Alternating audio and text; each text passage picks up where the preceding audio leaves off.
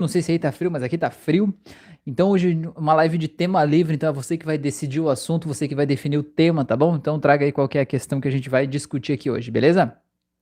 Já de começo eu quero te fazer o convite para que faça os meus cursos. Eu tenho curso gratuito de hipnose clínica, curso gratuito de hipnose clássica. Eu tenho curso de hipnose conversacional terapêutica, inclusive agora no dia 28, 29 e 30 de junho, agora, nesses três dias, eu vou fazer um curso, um intensivão nesses três dias de hipnose conversacional terapêutica gratuito. Então eu vou trazer várias técnicas lá do meu curso avançado, vou trazer aqui e entregar isso de graça. Então se quiser participar, vai ter um link aqui na descrição desse vídeo é, para você acessar a página, entrar num grupo de WhatsApp onde eu vou disponibilizar essas informações e aí eu te espero lá, então para a gente viver essa experiência juntos aí, trocar essas ideias, tá bom? É, te faço convite para que acesse as minhas auto-hipnoses se você não conhece ainda. Tem aqui no YouTube, tem no Spotify também. Tem mais de 80, quase 90 auto-hipnoses lá de vários temas diferentes, tá bom? É, te convido também, se você está ouvindo esse conteúdo pelo Spotify, Deezer ou algum aplicativo de streaming de áudio, eu te convido para vir participar ao vivo comigo toda segunda e quinta-feira à noite, às 9h36 da noite no YouTube tá bom? Então é hora da gente se ver, se conhecer, né? Trocar informações, tá bom? E aí você poder trazer o seu tema, o seu assunto, a sua dúvida, a gente poder é, trocar ideias sobre os assuntos aqui, na é verdade, a gente poder construir algo junto, tá bom? Crescer junto. É, tornar esse autoconhecimento aí uma missão de vida, tá bom? Beleza? Gratidão por vocês estarem aqui. Então, gente, como eu coloquei no tema da live, hoje a live é de tema livre, então quem decide o tema é você. Traga o tema, manda aí, né? Me provoca. manda aí para a gente discutir qual é o aspecto da personalidade humana que a gente vai tratar hoje, né? Qual a luz que a gente vai poder dar de um, sobre um outro ângulo, sobre uma outra ótica para as pessoas aí no dia de hoje, tá bom? A Fran tá aí, boa noite a todos. A Magda também tá aí. Renata Oliveira, oi pessoal, boa noite. Boa noite, Renata, Magda, Fran, todo mundo. Então, gente, vocês é que mandam a partir de agora, tá bom? Estou aqui para servi-los. Não, estou aqui para ajudá-los, estou aqui para a gente se ajudar. Ó, a Renata falou: sugestão, amor próprio e autoestima. Renata foi fundo, hein, Renata? Uau, uma ótima sugestão mesmo. Eu acho que boa parte dos problemas que a gente enfrenta na vida, eles estão ligados a justamente isso. Falta de amor próprio e baixa autoestima. Ó, Letícia tá aí. Boa noite, Rafael. Boa noite, Letícia. Seja bem-vinda. É, Falta de amor próprio e baixa autoestima, cara, são raízes de vários problemas. São raízes de insegurança, eles são a raiz aí da procrastinação, são a raiz do medo, são a raiz dos ciúmes. Cara, tem muita coisa, da falta de prosperidade. Mano, se você não gosta de você mesmo, quem é que vai gostar? Não é verdade? É, como que você vai querer entregar para o mundo uma pessoa, né, que os outros gostem de ter junto? Como você vai querer provar ou mostrar, por exemplo, num relacionamento, que você é uma pessoa boa de conviver se nem você suporta a tua companhia, né? Se nem você se gosta, se você tem raiva de você mesmo, não é verdade? Então, é, é muito legal a gente poder se conhecer, a gente entender que essa autoestima baixa ela não está aí por acaso, ela foi criada em algum momento, uma personalidade que você criou, mas que não é você, tá bom? 72 Camargo, tá aí, boa noite, boa noite, seja bem-vindo. Como é que é o seu nome? Conta aí para nós, para a gente poder se, se tratar pelo nome aqui, belezura? É, assim, ó, a, a baixa autoestima, geralmente, ela tá ligada a um sentimento de não só rejeição, sabe, mas um sentimento de não ser bom o suficiente ou não se sentir importante o suficiente como as outras pessoas, tá bom? 72 Camargo falou que é Edson. Beleza, então, Edson. Valeu. Deixa eu até anotar aqui, porque depois eu esqueço e daí eu fico te perguntando de novo. Edson. Belezura. Muito bem. É, deixa eu ver, o Alzanir também tá aí. Boa noite, beleza? É, olha só que legal. Agora eu achei aqui, Fran. Achei, Fran. A Sinara, que ela sempre acompanhava minhas lives antes aqui. Ela falou que de um dia para o outro ela não conseguiu mais participar das minhas lives ao vivo. Ela falou que ela consegue assistir os vídeos, mas ela não conseguia participar das lives, né? Ela via a notificação, inclusive clicava na notificação e ela não conseguia acessar a live, né? Ela não conseguia abrir o conteúdo da live. E o que eu percebi aqui agora, que eu fui é, abrir o chat aqui, eu vi que eu cliquei em cima do nome de uma pessoa e abriu aqui para mim uma telinha de opções e dentre essas opções, uma delas é justamente ocultar o usuário neste canal, que foi justamente o que de alguma forma foi feito com ela, mas foi feito de forma involuntária, né? Foi sem querer, foi o dedão que foi muito rápido aqui, eu não vi que isso aconteceu. Então fica tranquilo que eu sei que isso não tá acontecendo com vocês mais. Ó, que eu vi até visita aqui hoje, olha aí, ó. Oi. Aqui, ó. Diz oi pra eles aí, Tesla. Olha lá, ó. Meu Deus, ele tá virado pro outro lado agora. É. Eu sei que não tem outras pessoas porque eu achei, por acaso, ontem essa configuração e aí eu poder, pude tirar ela de lá, beleza? Então, só para avisar. Renata falou: e como surge essa falta de amor próprio e autoestima, principalmente em relação só atraindo homens que não me assumem? Ah, isso é muito importante, Renata, muito importante. Ó, a Magda falou Tesla, né? Tesla é o, o nome do meu gatinho, esse que estava aqui agora. Gatinho, né? Ele, quando a gente adotou, ele era um gatinho, agora ele é um gatão, né? É isso aí. O Fabrício falou: esse peludo é a melhor terapia. Pois é, na verdade, a gente tem três desses aqui em casa e tem mais uma que ela está ela está num processo de adoção quase, porque ela vem comer todo dia ali, mas ela não deixa a gente encostar nela, né? Ela, ela é da rua aí, mas ela vem comer aqui em casa. Legal, a Adriana falou boa noite a todos. Vim agradecer os seus vídeos. Ah, que legal, Adriana, que bom que você está aí. Seja bem-vinda, então. O Edson falou, sugestão, auto-hipnose para encontrar respostas no subconsciente. Beleza. Edson, eu tenho uma auto-hipnose no, no canal do YouTube. Ela tá com uma pegada assim mais espiritual, talvez mas ela chama assim conexão com a espiritualidade ou alguma coisa assim. Pesquisa na playlist das auto-hipnoses que é a de espiritualidade. Aquela ali ela tem essa justamente essa essa missão aí, né? Essa pegada de você achar a resposta do que você está procurando. Quando você está em dúvida em relação a uma situação ou você quer um caminho, uma resposta, uma porta, né? Então essa da conexão com a espiritualidade tem justamente essa pegada. Outro ponto também que tem uma outra auto-hipnose que é para indecisão. Essa auto-hipnose é para se você está indeciso entre duas coisas. Por exemplo, fico com a pessoa ou não fico? Continuo no emprego ou saio do emprego? Não é? Compro isso ou compro aquilo? Então você coloca as duas opções lá e de alguma forma vai ajudar a mobilizar a energia do teu subconsciente para você saber qual daquelas duas opções é a mais adequada para você, né? Para tua para tua alma, vamos dizer assim, né? Para tua missão de vida, para ser quem você é. E é legal, eu acho legal dessas coisas que, tipo, não é alguém que tá te dizendo isso, né? É você que acessa no momento de transe hipnótico qual é o, o, o, a resposta mais adequada para você, realmente, né? Isso é muito legal. Beleza? A Letícia falou: auto-hipnose pode ajudar com a baixa autoestima, mas com toda certeza, Letícia, com toda certeza. Tem uma auto-hipnose aqui no canal que é justamente a auto-hipnose para amor próprio e autoestima. Não sei se você já fez, mas é uma boa indicação. E eu vou, se vocês quiserem, óbvio, né? No final dessa live eu posso fazer um, uma prática aqui com todo mundo ao vivo, justamente sobre esse aspecto aí da, da autoestima, que eu acho que esse é uma raiz muito importante de muita coisa que está acontecendo, beleza? O Fabrício falou: apesar de ter feito um curso inteiro de hipnose clínica, estou assistindo o seu no YouTube. Você é muito didático. Ah, que legal, Fabrício, muito bom. Agora que eu me lembrei que você já fez vários comentários lá no curso, né? Eu vi sua fotinha e lembrei agora. Muito bom, gratidão. Eu fico feliz de saber que você está tá gostando, né? Tem muita gente, muitos alunos meus mandam mensagens assim, Rafael, me explica tal coisa, né? Manda um termo, né? Um negócio lá. Aí diz assim, não, porque eu já fiz isso em três cursos até hoje, eu não entendi ainda, mas eu sei que você vai explicar. Eu digo, uai, da onde isso, né? Mas que bom, beleza. Geralmente eles gostam, né? A Magda falou, baixa autoestima nos faz fugir da realidade.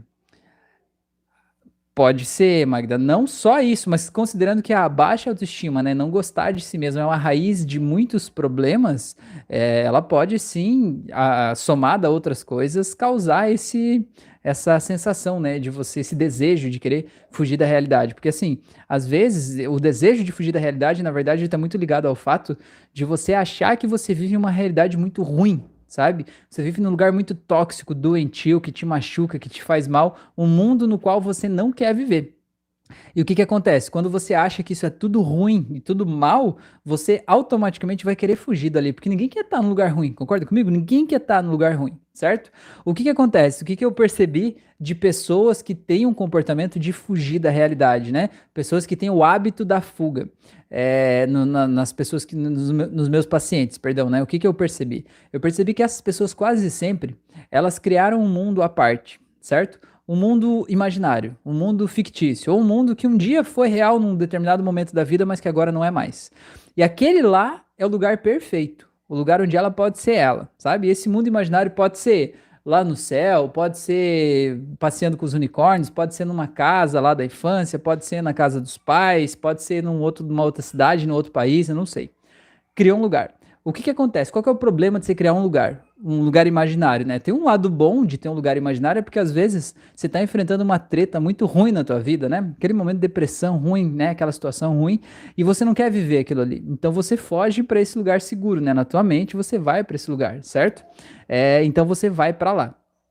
Qual que é o problema disso? O problema é o seguinte, isso acaba gerando esse comportamento de fuga, né, de você ir para lá. Então, quando acontece algo ruim na tua vida, em vez de você encarar aquele algo, em vez de você bater no peito, em vez de você enfrentar, você foge. E fugir não faz a coisa desaparecer. Fugir não faz o problema resolver. Fugir faz o problema ficar maior e você ficar refém, escravo daquele problema, certo? Porque você não olha para ele. E tudo que você não encara vira o teu limite. Tudo que você tem um desafio e você não encara aquele desafio vira o teu limite, sabe? É, então, qualquer outra questão que. É, a, é, eu, eu, já vou voltar para autoestima, tá? Mas é que a Magda perguntou da fuga e aí eu entrei nessa. Da, eu fugi pela fuga, mas eu já volto, tá? É, outra questão sobre essa questão do mundo à parte, né? O mundo imaginário, é que assim, ó.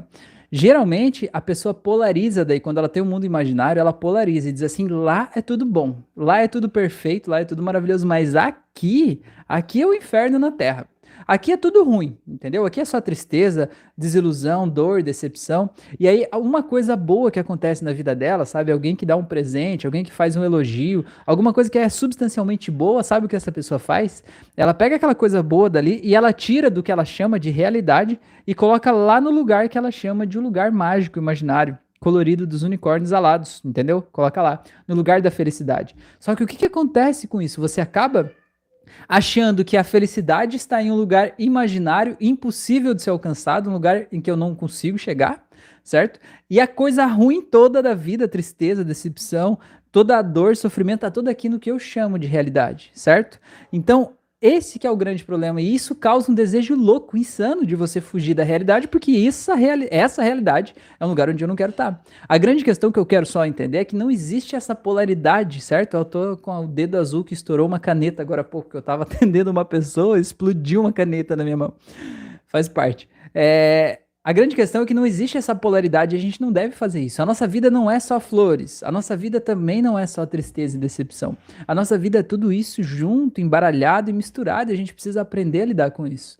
Tem gente às vezes que vive numa ditadura de felicidade que acha que não pode se sentir triste, sabe? Não pode se sentir mal, porque talvez ela ache que ela deveria realmente estar sempre alegre. Isso não existe, isso não é real, isso não é exequível, não é executável, entendeu? Nós somos seres humanos e como seres humanos a gente flui no meio disso tudo, né? Então, é esse que é o, o grande problema de ter um lugar muito bom, né? É porque ele incentiva demais esse comportamento de fuga, né? Esse comportamento de fuga fica algo automático, algo que realmente ah, faz sentido, né? Eu não quero estar tá aqui, eu vou estar tá lá, lá é mais legal. Só que aí faz você não estar aqui, realmente não enfrentar os problemas, né? E às vezes você ter problemas lá no passado ou no presente, você fica ansioso, triste, deprimido, enfim, né? Isso é, são consequências disso, tá bom? Deixa eu ver o que vocês falaram e eu já volto para autoestima, tá? A Letícia falou: vou fazer sim a prática no final da live, seria muito bom. Beleza, valeu.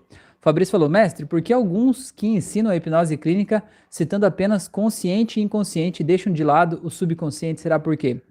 Fabrício, é só uma questão de nomenclatura, na verdade, sabe? É que assim, ó, pelo método do, pelo modelo de mente do Gerald Cain, que é o que geralmente é mais usado na hipnose moderna que a gente, né, a gente usa como hipnose clínica hoje, né? O Gerald Cain foi um grande pesquisador aí, né, do mundo da hipnose, né, um grande nome. Então, pelo modelo de mente que ele criou, existe o consciente, o subconsciente e o inconsciente. Então, o consciente é tudo o que eu tenho consciência agora, certo? O que eu sei que eu sei.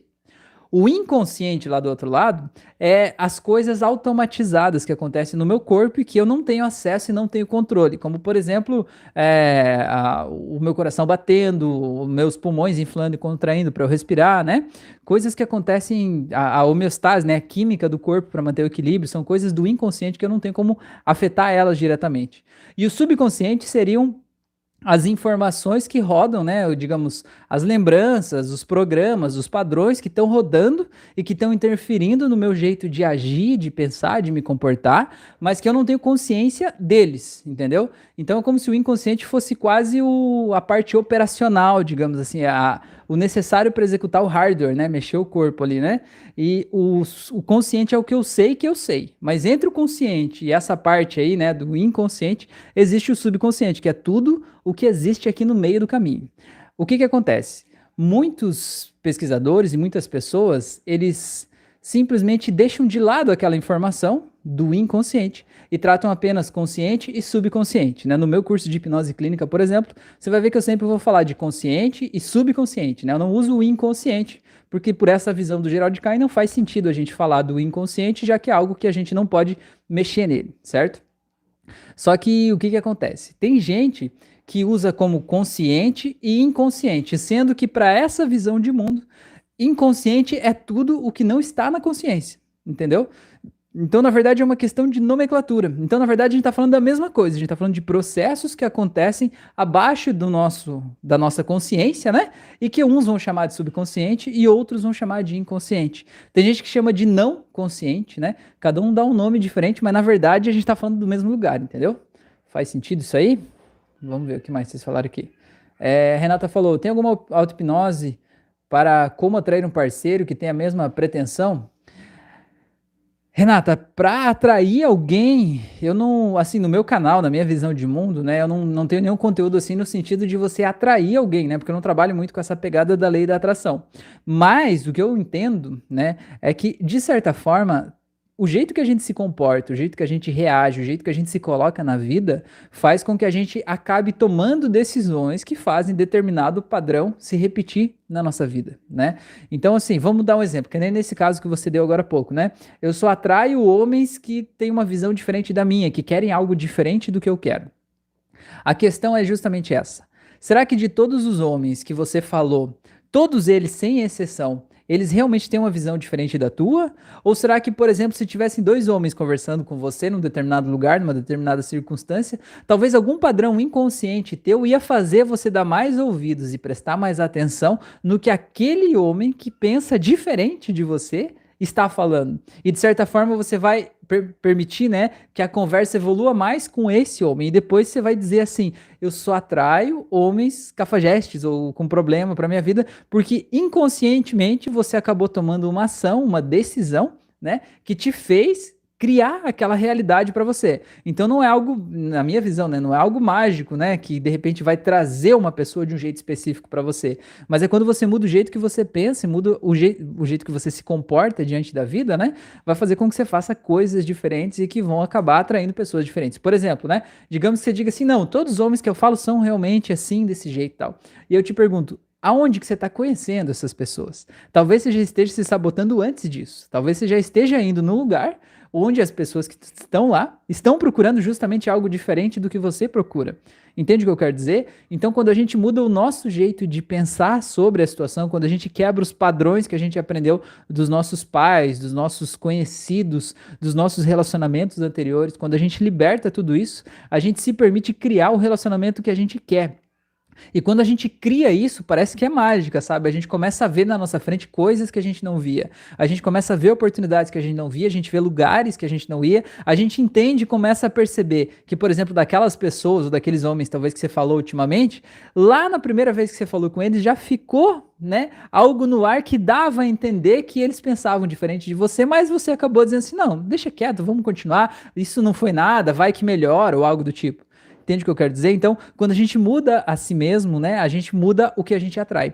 E isso tem tudo a ver com amor próprio também. Tem tudo a ver com a nossa autoestima, porque quando a gente se ama em primeiro lugar e a gente se coloca em primeiro lugar, de alguma forma, a gente acaba atraindo pra gente pessoas que estejam mais de acordo com isso. Porque quando eu não me amo, olha isso, anota isso que eu vou falar, hein? Escreve aí no espelho do banheiro, hein? Quando eu não me amo, eu vou atrair para minha vida pessoas que também não vão me amar. Então não adianta você esperar que alguém vai vir lá de fora, né, aquele príncipe encantado no cavalo branco e vai te dar todo o amor que você não se deu uma vida inteira. Porque você precisa se amar primeiro para você saber o que é isso. para a pessoa aprender como que ela te trata, para que você não permita que a pessoa te trate de um jeito diferente. Porque assim, isso que eu, que eu, que eu, que eu vejo que é muito importante também a gente tem o hábito de colocar a culpa no outro, né? Por exemplo, ah, eu tenho um relacionamento e a pessoa é que é ruim, a pessoa é que é abusiva, a pessoa é que me maltrata, a pessoa é que faz tal coisa. Mas e o que, que eu tô fazendo que de alguma forma está contribuindo com aquele comportamento? O que, que eu tô fazendo ou falando, de que forma que eu tô agindo que não está colocando um fim naquele problema? Porque às vezes o que acontece é que a gente tem uma autoestima tão baixa que a pessoa fala algo que eu não gostei, certo? Mas como a minha autoestima é tão baixa, eu penso assim, olha, eu nem vou dizer que eu não gostei disso, porque vai que a pessoa acha que eu tô criticando ela e ela vai embora da minha vida. Então é melhor ela fique aqui, eu aceito essas coisas, eu engulo essas coisas para que a gente fique aqui. Pode não ser perfeito, mas é melhor do que estar tá sozinho.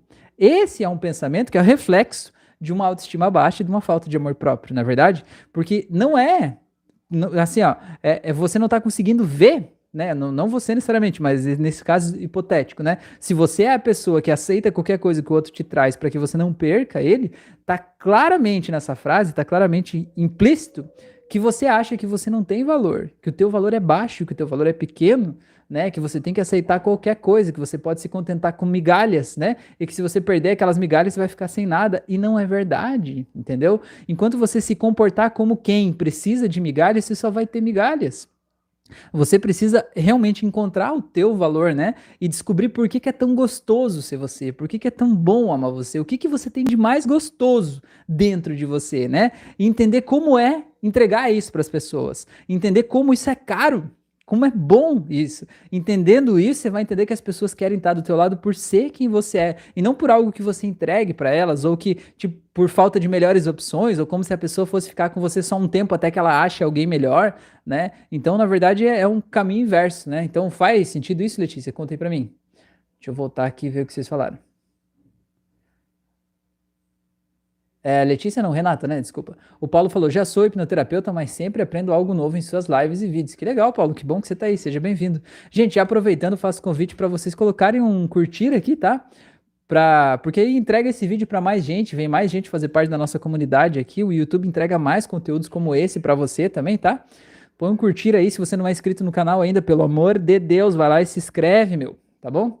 Daniele tá aí, boa noite, Dani, seja bem-vinda. Daniela, ó, tem duas Danis juntas aqui, meu Deus, boa noite, seja bem-vinda. Letícia falou: Você conhece o Enneagrama dos nove perfis? Se souber, fala um pouco, é sensacional para o autoconhecimento.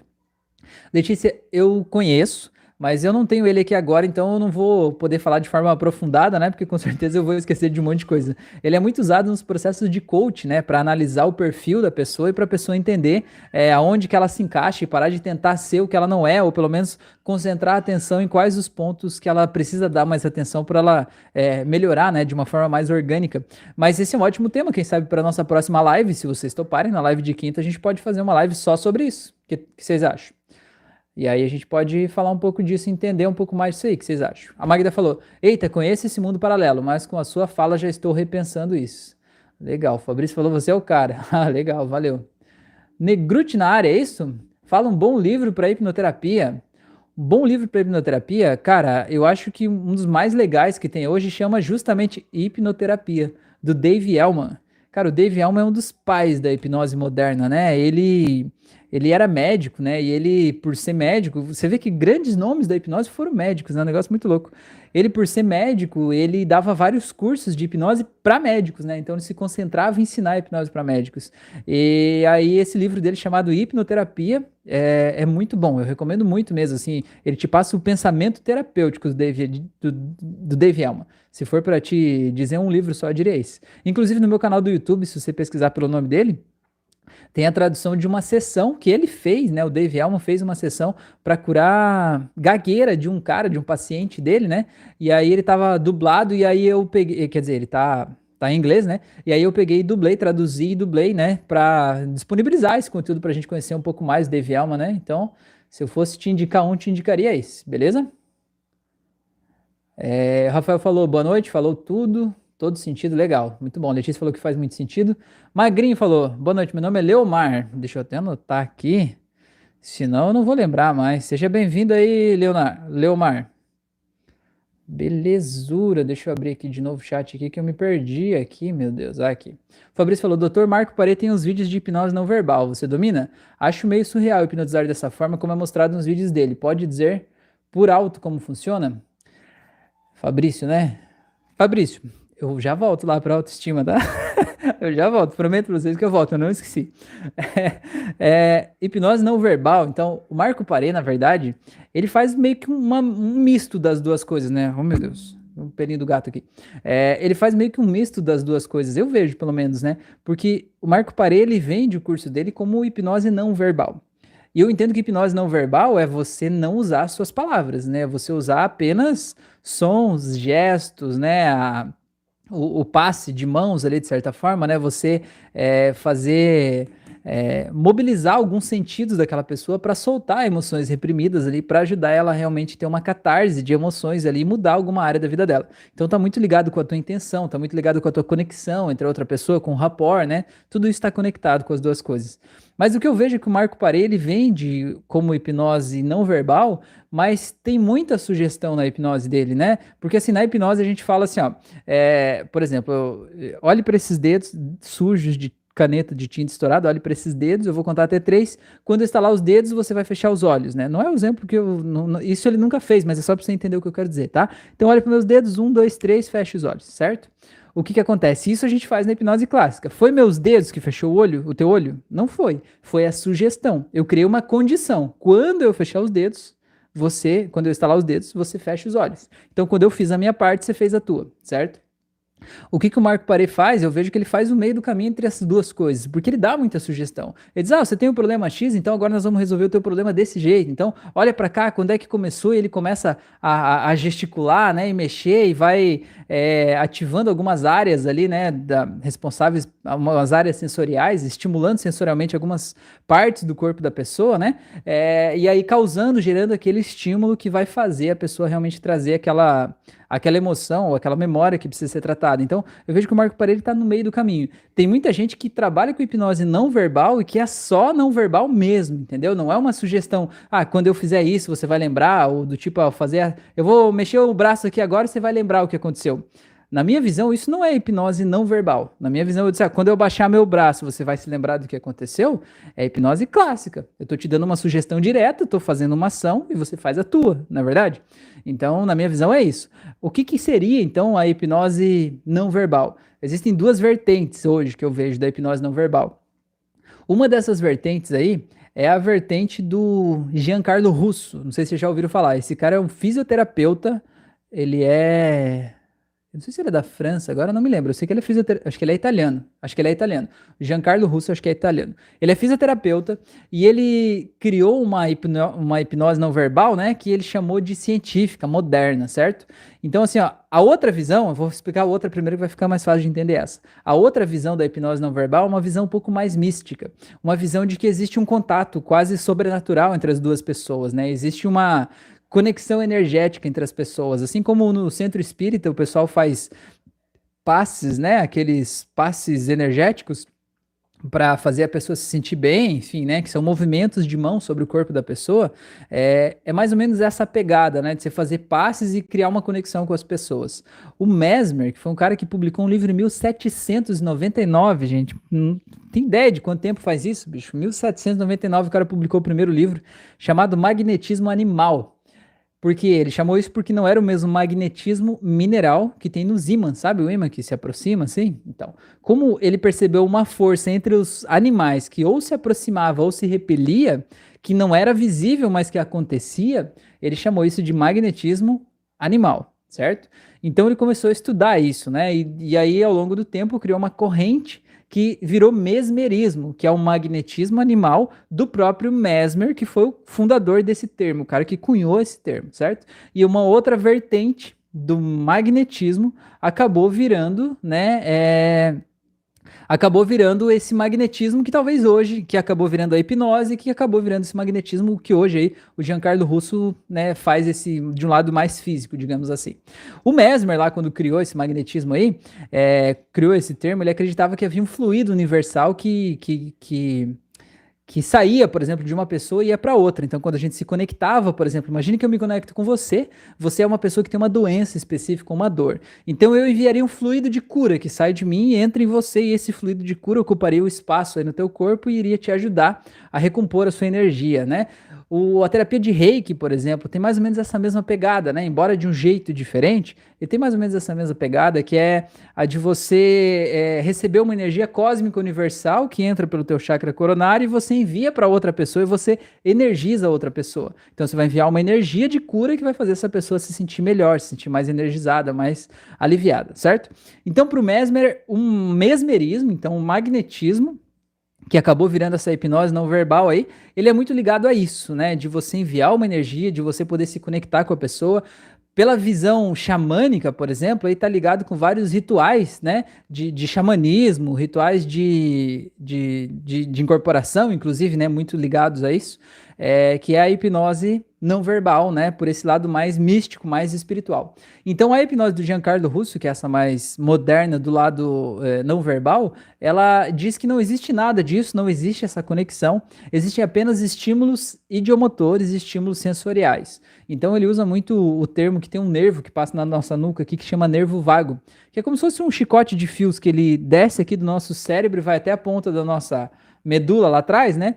E ele conecta vários terminais aí sensoriais do nosso corpo inteiro, né? Todos os estímulos que vêm pela mão, pelo pé, pela barriga, por tudo que é parte, passam por esse nervo vago para chegar no cérebro. Então, ele acaba usando muito uma estimulação sensorial aqui nessa região da nuca, do pescoço, na própria barriga aqui. E segundo ele, o grande entendimento é você causar uma estimulação nesse nervo, uma hiperestimulação, com a intenção de proporcionar uma determinada cura, ou de, de, aliviar uma determinada dor, ou de resolver um determinado conflito, ou de soltar determinada emoção. E com isso, por essa visão, a gente consegue é, fazer a pessoa ter uma catarse, ou soltar o que precisa ser solto e realmente se sentir melhor, né? Se sentir mais livre a partir daquele, daquele processo feito com a imposição de mão, só que no caso de Giancarlo Russo não existe então uma conexão. O que, que eu acredito disso hoje, né? Eu, Rafael, né? Eu não sou dono da verdade, só é a minha visão, né? No meio desse mundo louco de informações. Eu acredito hoje que não existe, né? Assim como o Mesmer achava que existia um fluido universal que ia sair de mim e entrar em você, eu acho que é, eu não acredito nisso hoje. O que eu acredito que existe hoje? Eu acredito que existe um grande, uma grande rede Wi-Fi, tá ligado? Você tem um celular na tua mão, não é verdade? Você tem um celular aí na tua mão e esse celular ele se conecta com a internet sem fio nenhum. Não é mágico isso? Né? Você não está vendo como esse sinal chegou até aí, mas você está vendo. Você está vendo que o meu áudio, o meu vídeo estão viajando talvez o mundo inteiro, né? Ou vários estados, vários quilômetros, estão virando um pulso elétrico que está chegando aí na tua mão nesse negócio sem fio, você está vendo. Aí é mágico. Você não se pergunta como isso acontece, você não duvida se isso é real ou não é, você só observa que isso acontece. E eu te pergunto, por que, que você não aceita que nós, como seres humanos, podemos ter um campo energético também, podemos receber informações por Wi-Fi do mesmo jeito que o teu celular, podemos enviar informações por Wi-Fi do mesmo jeito que o teu celular. Porque, sabe quando a gente está andando na rua, a gente esbarra ou vê uma pessoa, às vezes a gente vê a pessoa a gente tem a certeza que a gente não vai se dar bem com aquela pessoa. A gente acha que aquela pessoa não é boa, que aquela pessoa é ruim, ou pelo contrário, às vezes a gente vê uma pessoa e a gente diz assim: nossa, aquela pessoa parece tão gente boa, eu acho que eu ia me dar muito bem com ela, né? Você não tem informação nenhuma ainda sobre a pessoa, mas você sente isso, né? Então eu vejo que esse campo energético ele está muito ligado à nossa intuição, né? Que é o que a gente chama de intuição. O que, que é intuição? É algo que eu sei né? Por exemplo, eu sei que eu vou me dar bem com a pessoa, eu sei que a resposta certa é a resposta B, mas eu não sei por que que eu sei. Eu não sei como que eu sei. Eu só sei que é, não é verdade? Então, eu vejo, na minha visão, hoje existe esse campo, essa grande rede Wi-Fi. Então, por exemplo, na hipnose não verbal, na minha visão hoje, né? Se você tem um determinado problema, é, quando a gente se conecta nesse nível de conexão, porque a hipnose não verbal não acontece do nada, né? Você tem que ter o desejo de receber, receber o processo, passar pela sessão, e eu tenho que ter o desejo de te ver melhor do que você estava, né? O desejo de que você melhore daquele problema. Então, é como se a gente criasse esse canal, entendeu? A gente pareasse os dispositivos Bluetooth, vamos dizer assim, e aí eu consigo te ajudar a ver o que você não está vendo lá, mesmo que sem palavras. Sabe, com a hipnose falada, a gente vai fazer isso por meio do transe hipnótico, vai te guiar numa regressão, vai te ajudar numa ressignificação. E com a hipnose não verbal, a gente não precisa falar, a gente só precisa intencionar e querer que isso aconteça, não é? E aí, por essa rede sem fio, você vai receber essa informação e você vai tornar isso real no teu corpo. Então a minha visão hoje é essa. Não sei se eu respondo a tua pergunta aí ou não, me conta aí, beleza? É, a Renata falou obrigada pela explicação. A Letícia falou seria um ótimo assunto para a próxima live, para ajudar a ter um autoconhecimento melhor. Legal. Nick Grut falou: dá uma dica de como divulgar o serviço de hipnoterapia. Essa é a minha maior dificuldade. Que legal. Como é que é o teu nome aí? Negrute, como é que é teu nome aí? Meu nome é difícil esse, hein? Contei pra nós. Cara, eu fiz uma live aqui no meu canal do YouTube. Se você pesquisar aqui na, nas abas aqui em cima, tem uma parte que tem as lives. Faz uns, sei lá, uns três meses, eu acho, dois meses, por aí. Faz um tempo. É, eu fiz uma live com o Osório. O Osório é um especialista, cara, é um parceiraço. Ele é especialista em marketing digital, ele me ajuda muito com os meus conteúdos aqui. E aí nessa live a gente fala justamente, a gente fala uma hora só sobre isso, né? Sobre marketing digital, eu conto um pouco da minha história, eu conto todas as coisas que eu já fiz de erradas, cagadas que eu já fiz, né? De investir em coisa que não deu certo. Gente, inclusive até no dia 30 de junho agora, vai fazer dois anos que eu fiz um curso presencial que mudou a minha vida. Agora que você falou disso, entrei nessa aqui, eu vou contar essa história para vocês, tá? Vou contar essa história rapidão. Eu fazia cursos antes, né? É, é, cursos pequenos, né, em espaços pequenos de até 10 pessoas, teve um que teve 20 pessoas, mas cursos pequenos, eram cursos de introdução à hipnose, né, então o curso era gratuito, a pessoa pagava pelo certificado, se ela quisesse certificado, se ela não quisesse, ela não pagava nada, e eu atendia, né, de boa, né, explicava um pouco como que a hipnose podia ajudar a melhorar a vida da pessoa, de que forma ela poderia se beneficiar de usar a hipnose no dia a dia, enfim, né, isso presencial. Aí eu fiz uns 7 ou 8 cursos desses, e um dia eu falei assim, cara é, tinha interesse, as pessoas gostavam disso, né? Eu falei assim, meu, eu vou fazer um curso agora, esse mesmo curso, mas eu vou fazer num lugar grande, no auditório, para mais pessoas, né? Para atingir mais gente. Só que como eu tinha o custo do auditório, de locação, enfim, tudo mais, né? Esse eu não podia fazer de graça. Eu coloquei uma taxa de inscrição, mas era um valor ridículo. Era acho que 100 reais, eu acho. Era uma coisa pequena, assim, para um curso presencial, né? Eu acho isso muito pequeno. Aí eu peguei e coloquei lá, né? E aí eu fiz o curso, investi em marketing, né? Assim, não foi muito, mas eu investi pelo menos uns 200 reais, eu acho, né? É, em marketing, na, na internet, Facebook e tudo mais tal, né? Divulguei com as pessoas que eu conhecia da cidade, nas minhas redes, Instagram tudo mais tal. Sabe quantas pessoas foram nesse curso? Nenhuma. Nenhuma pessoa foi nesse curso. Cara, e no dia que eu fui lá, eu acordei. Três pessoas, na noite anterior ao evento, tinha três pessoas que tinham interesse, mas nenhuma tinha pago. E naquela noite, os três cancelaram a inscrição. Me disseram, Rafael, eu não vou poder, tive um imprevisto e tal. Resumindo, não tinha ninguém. Aí eu pensei assim, será que eu vou lá no hotel, né? Dizer que não tem o evento? Falei assim, não, quer saber o que mais? Eu vou assim mesmo, né? Foda-se, eu vou. Aí eu peguei fui lá, vai que aparece alguém lá na hora, enfim, né?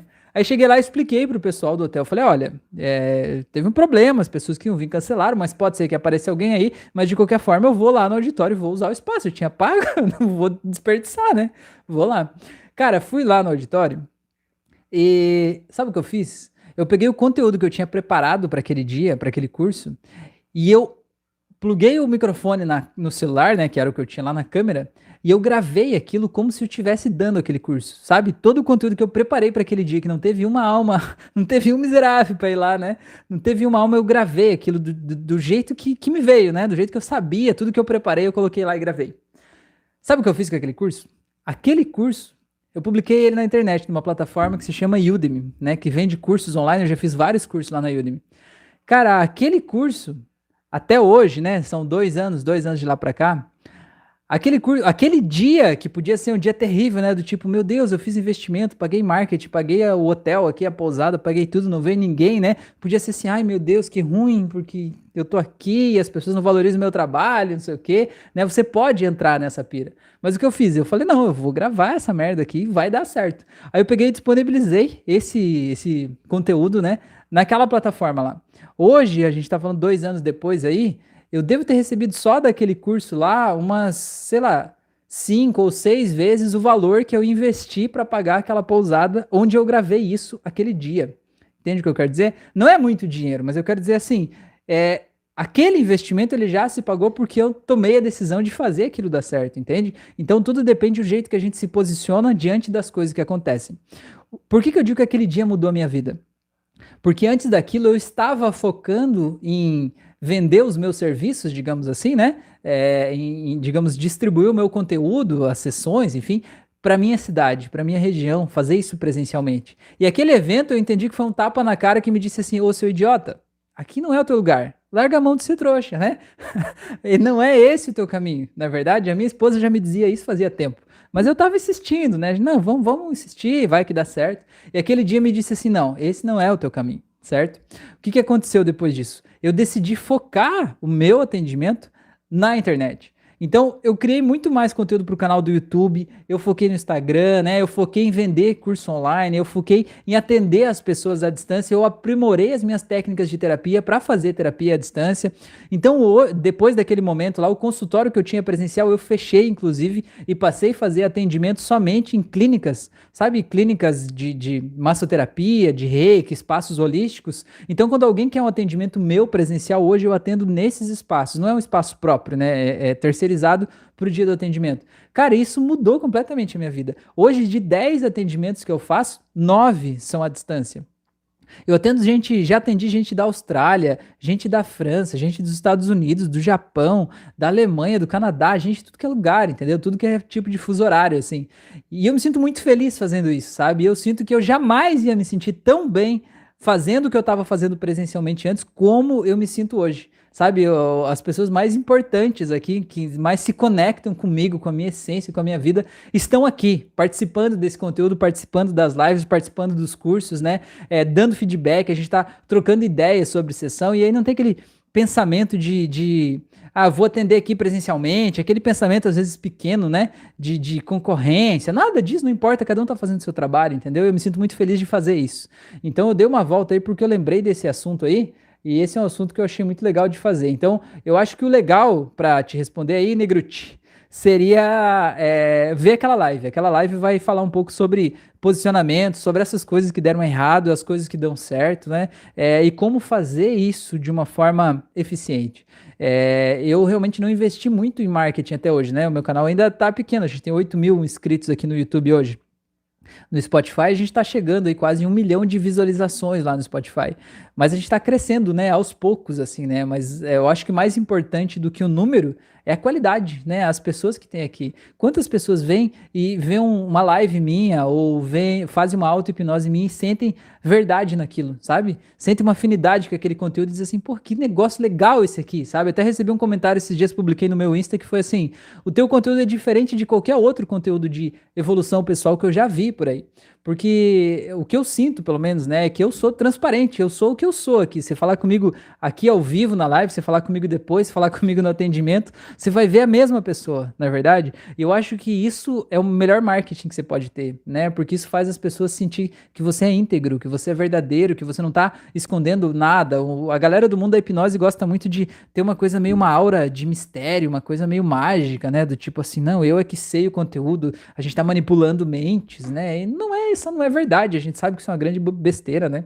Então dá uma olhada lá que eu acho que isso vai, vai te ajudar aí nessa parada, beleza? Então tá. Caroline, tá aí. Boa noite, Caroline. Seja bem-vinda. 72 é Edson. Edson falou: algum tempo atrás assisti um vídeo sobre hipnose sem transe. É possível isso? É possível. Que pergunta mais linda, Edson. vou até mandar um coraçãozinho para você. Ó. Ó, vou aproveitar de novo e pedir para vocês botar um curtir aí para o YouTube entregar essa live para mais gente, tá bom? É, Edson, dias 28, 29 e 30, agora, daqui duas semanas, na verdade, hoje é segunda, daqui 15 dias, é, eu vou fazer um curso gratuito de hipnose conversacional terapêutica, que é isso aí que você falou, hipnose sem transe, voltada para terapia, porque tem muita gente que faz hipnose sem transe voltada para efeitos físicos, do tipo perdão, do tipo colar os olhos, esquecer o nome, né? Que é a hipnose clássica, só que de uma forma é, conversacional apenas. Mas eu estou fazendo a hipnose conversacional voltada para terapia, ou seja, a gente usar as ferramentas da hipnose clínica aplicadas numa conversa, né? Como que você pode falar com o subconsciente da outra pessoa para causar transformações profundas e verdadeiras lá no subconsciente da pessoa? É possível sim, tá? Eu já fiz um curso gratuito no dia 15 de abril. Eu tenho um curso avançado, você pode pegar o link dele aqui na descrição desse vídeo, em algum lugar aqui, ó, eu estou viajando com meu dedo. Eu tenho um curso avançado, tem uma comunidade de pessoas que estão lá nesse curso, né, que a gente está aprendendo junto, né, falando só sobre isso, como é, fazer hipnose conversacional de forma terapêutica, né, sem precisar transe hipnótico. Então pode dar uma olhada lá, mas eu te convido para participar, vai ter aqui na descrição desse vídeo, se não está ainda, até o final dessa live vai estar. Tá o link para você se inscrever para entrar no grupo de WhatsApp, onde eu vou enviar as informações sobre esse curso, certo? Então o grupo já está rolando, entra lá que vai ser um prazer ter você lá e participar desses dias aí, 28, 29 e 30, belezura? E aí lá eu explico certinho tudo que está envolvido nisso e como é que a gente faz, tá bom? É, Negrute falou Wellington, deixa eu até anotar aqui, tem um monte de gente com nome diferente hoje, hein, meu? Wellington. A minha caneta estourou, eu estou usando um lápis colorido de duas cores aqui agora. Meu Deus, minha filha que deixou aqui. A Adriana falou: Rafael, faz um vídeo de hipnose para crianças ou vídeo de dicas para ser usado com crianças. Adriana, eu preciso que você desenrole um pouco mais essa ideia aí, Adriana. Que crianças? De que idade? Qual é a treta que tá rolando com essas crianças aí? Você é mãe dessa criança? Você é terapeuta? É, explica um pouco mais aí para eu entender, né? E poder saber o que dá para nós fazer, beleza? A Letícia falou: sua atitude foi muito boa em relação ao que aconteceu. Parabéns. Ah, do, do curso lá, né? Valeu. É, o Wellington falou: já tinha feito outros dois cursos, mas depois que fiz o seu, me considero apto para atender. Legal. Isso que você falou, Wellington, é uma coisa muito interessante. Assim, ó. Por que, que eu pedi lá no final do meu curso como exigência para você receber o teu certificado, em vez de fazer uma prova, você ter que postar um vídeo? Porque assim, ó, é, para mim pouco importa se você sabe o nome técnico das, das ferramentas. Pouco importa se você sabe o ano que o Dave Elman nasceu. Pouco importa se você sabe o nome de, de, um negócio esquisito lá, né? Não me interessa nada disso. Me interessa que você seja capaz, e não só seja capaz, mas você realmente transforme vidas. Que você use a hipnose de uma forma para melhorar a vida de alguém. E isso faz a gente sair da nossa zona de conforto, sabe? Sair daquele lugar de só aprender as coisas para eu ter que praticar. Sabe? Você tem que praticar, nem que seja só tirar uma dor de cabeça de alguém, nem que seja só fazer uma técnica do chocolate Godiva ali para dessensibilizar uma situação que faz uma pessoa se sentir triste, por exemplo. Sabe, são coisas que você faz em cinco minutos, você não precisa de prática, de experiência, não precisa de indução formal, não precisa de nada disso. Você só usa uma técnica em cinco minutos, você melhora a vida de alguém. E isso é uma coisa que quando você faz e você sente isso acontecendo, você nunca mais esquece. Né? Você nunca mais perde isso, esse aprendizado que está dentro de você. Então é por isso que eu exijo isso, né? Porque incentiva a gente a realmente praticar. Eu fiz vários cursos de hipnose também até eu começar a, a, a, realmente atender as pessoas, né? Eu tinha medo mesmo, né, do que poderia acontecer. Do tipo assim, vai que a pessoa não entra em transe, vai que a sugestão não cola, como é que vai ser? E o medo de errar faz a gente é, parar, né, bloquear, beleza? A Letícia falou: a internet é um mundo de oportunidades, estudo muito sobre o mercado. Legal, Letícia, muito bom. O Fabrício falou: prometo que é minha última. Não, prometa nada, não, Fabrício, estamos aqui para isso, meu. É, acho meio teatral essas coisas de estalar os dedos e a pessoa praticamente se jogar, desmaiar. É engano meu? Uso indução com a pessoa deitada, relaxando cada vez mais. É, não, não é engano teu. É, a questão é que eles fazem, dão a entender de que você vai conseguir esse efeito com qualquer pessoa. E você não vai conseguir isso com qualquer pessoa. Existem pessoas, né? Existe, um, existe uma escala de. Eu esqueci o nome que eles usaram, mas é basicamente uma escala de níveis de hipnose, né? É, seria uma escala de hipnotizabilidade, vamos dizer, se essa palavra existisse. Se ela não existir, a gente cria agora, tá? Eu não lembro o termo agora, mas tem um termo lá que uma universidade dos Estados Unidos fez para ver qual é o nível que as pessoas têm de acessar um estado de relaxamento, né? De desligar o consciente. E aí cada pessoa está num nível, né? Cada um está num nível. Não quer dizer que você não vai conseguir chegar em níveis mais profundos. Mas o que que acontece? Tem gente que você diz, olha nos meus olhos, 3, 2, 1, durma. Cara, aquela pessoa já foi, bicho. Você pegar uma criança de 5 anos e dizer assim, feche os olhos, imagine o, sei lá, o super-homem aí na tua frente. A criança já foi, você não precisa fazer indução, relaxamento, não precisa de nada disso, ela já tá lá no transe, entendeu? Agora pega uma pessoa adulto, racional, né, cheio de dívida, cheio de coisa, cheio de preocupação, que veio, sei lá, filho de uma mãe narcisista, por exemplo, né, que vive um relacionamento abusivo, que vive um monte de coisa assim. Você diz assim: "Fecha os olhos agora, relaxa". A pessoa vai dar um soco na tua cara, vai dizer: "Relaxa aqui, ó" eu me manter tenso que me mantém vivo, na verdade. Eu preciso dessa tensão para sobreviver aqui no mundo que eu tô. Então, essa pessoa ela vai precisar de mais é, relaxamento para ela atingir um estado, de trans, um estado de transe mais profundo. O que as pessoas não falam, isso realmente acontece. Se você pegar uma pessoa que ela é realmente muito suscetível e você disser 3, 2, 1, durma, aquela pessoa realmente desliga o corpo dela. Se você der essa sugestão e a pessoa aceitar essa sugestão, ela desliga mesmo. Tipo a gente vê lá, né? As pessoas desligam, parece que vai caindo para trás. Parece um teatro, mas para quem está vivendo a experiência é real. O que, que acontece é que nem todo mundo consegue isso. Por exemplo, quando as pessoas fazem hipnose de palco, por exemplo, você vê um show de hipnose, pesquisar no YouTube a hipnose de palco, você vai ver que tem muita gente que, que faz lá um, num teatro, né? Tem uma pessoa lá em cima, o hipnólogo, e tem aquela plateia lá, 200, 300 pessoas. O que ele faz? Ele convida algumas pessoas para ir lá em cima, mas perceba como é que acontece. Ele não diz assim, ó, quem que quer vir aqui em cima? Não é assim que funciona. Ele diz assim: nós vamos fazer uns exercícios aqui primeiro, vamos colar as mãos, colar os olhos, o dos livros e balões. Você vai fazendo pseudo-hipnoses e você vai observando quais pessoas vão entrando mais no processo.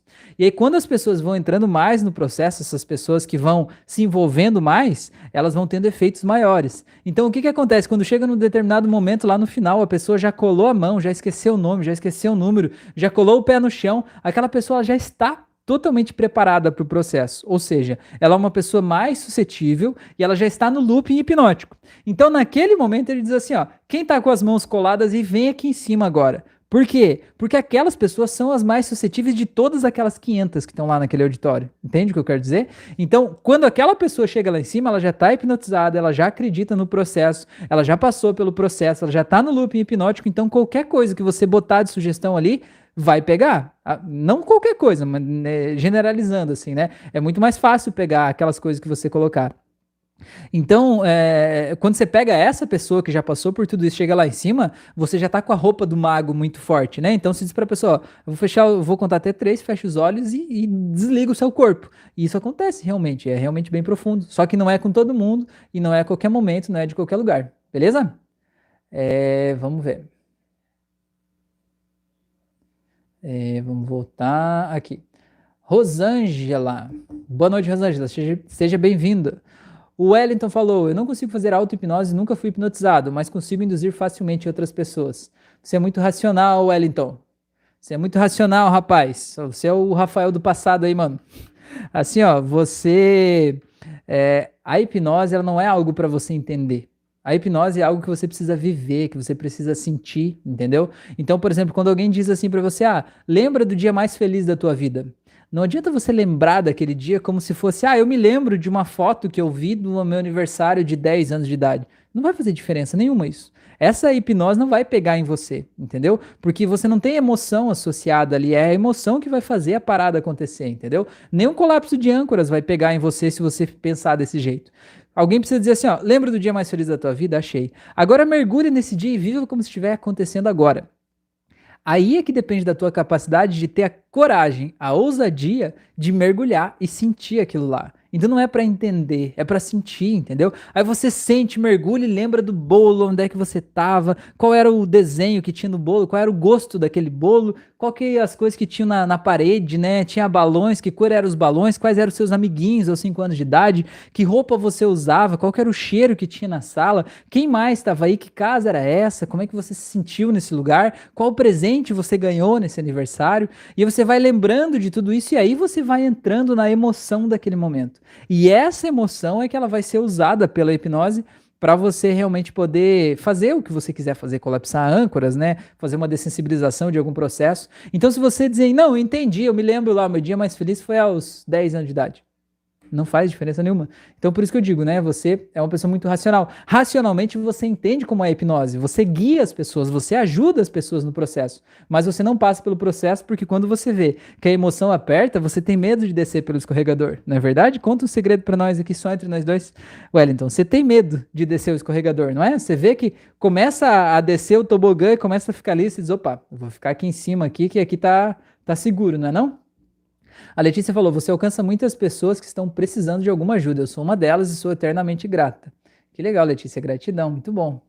Rosângela falou: Eu não consigo ver lives por muito tempo, mas as suas são muito ricas em conhecimento. Assisto todas. Grata. Que legal, Rosângela. Muito bom. Gratidão. 72 é o Edson. É, Edson, eu, tô, eu tenho que ver minha cola aqui hoje, bicho. Vou participar sim. Valeu, que ótimo. A Su tá aí. Boa noite, gente. Cadê o like? Pois é, olha só. A Su já chegou arrombando a porta aqui, meu. Valeu. Carol tá aí também, boa noite. Adriana falou crianças de 6 a 9 anos. Adriana, você é mãe, professora, terapeuta, o que você quer fazer com suas crianças? Me conta aí. Qual é o problema que elas estão enfrentando? Qual é a dificuldade que você quer tratar?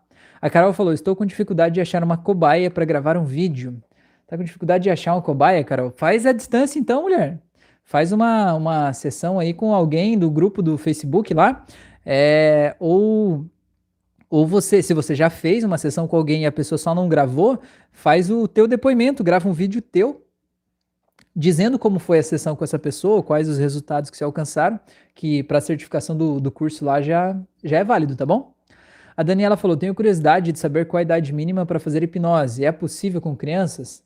Daniela, dá para fazer sim, é possível, né? Mas, porém, contudo, todavia, no entanto, entretanto, crianças muito pequenas, principalmente antes de, sei lá, dos sete anos, geralmente o problema que elas estão enfrentando não é delas. Elas estão demonstrando um problema familiar. Geralmente da pessoa que está mais próxima dela, ou mãe ou pai, quem está ali mais junto, assim, né? Porque assim, ó, é, eu, eu, digo assim, eu sou pai de duas meninas, né? Eu tenho uma de dois anos e uma de cinco. É, é nítido quando a gente, eu e minha esposa, a gente não tá bem, aconteceu alguma coisa, a gente tá com raiva, sei lá, é nítido o estado emocional delas muda completamente, né? Elas estão mostrando aquilo ali. Então, muitas vezes a gente vê aquela criança que ela não para nunca, ela tá sempre lá desesperada, chorando e tal. Se você for ver aqueles pais, ou o pai ou a mãe, eles estão daquele jeito por dentro. Só que eles não estão dando permitindo que as pessoas vejam isso, eles não estão permitindo que aquilo se expresse, né? Então eles estão desesperados com alguma coisa lá e de alguma forma o filho está mostrando aquilo que os pais não estão vendo, né? Então é, eu, Rafael, né?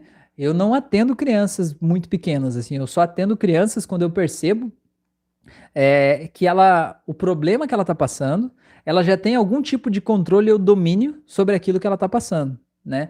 É, porque se não, por exemplo, digamos, vamos dar um exemplo, uma, uma criança de 5 anos que ela é muito hiperativa, ansiosa tal, né? Beleza, você vai atender a criança, você vai ajudar ela a dissolver algumas coisas ali, né? Entender, enfim, relaxar de forma lúdica, enfim, você pode ajudar.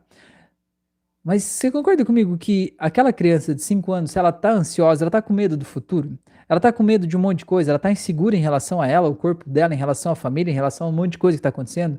Você concorda comigo que não tem como blindar aquela criança de toda a insegurança que aquela família vive?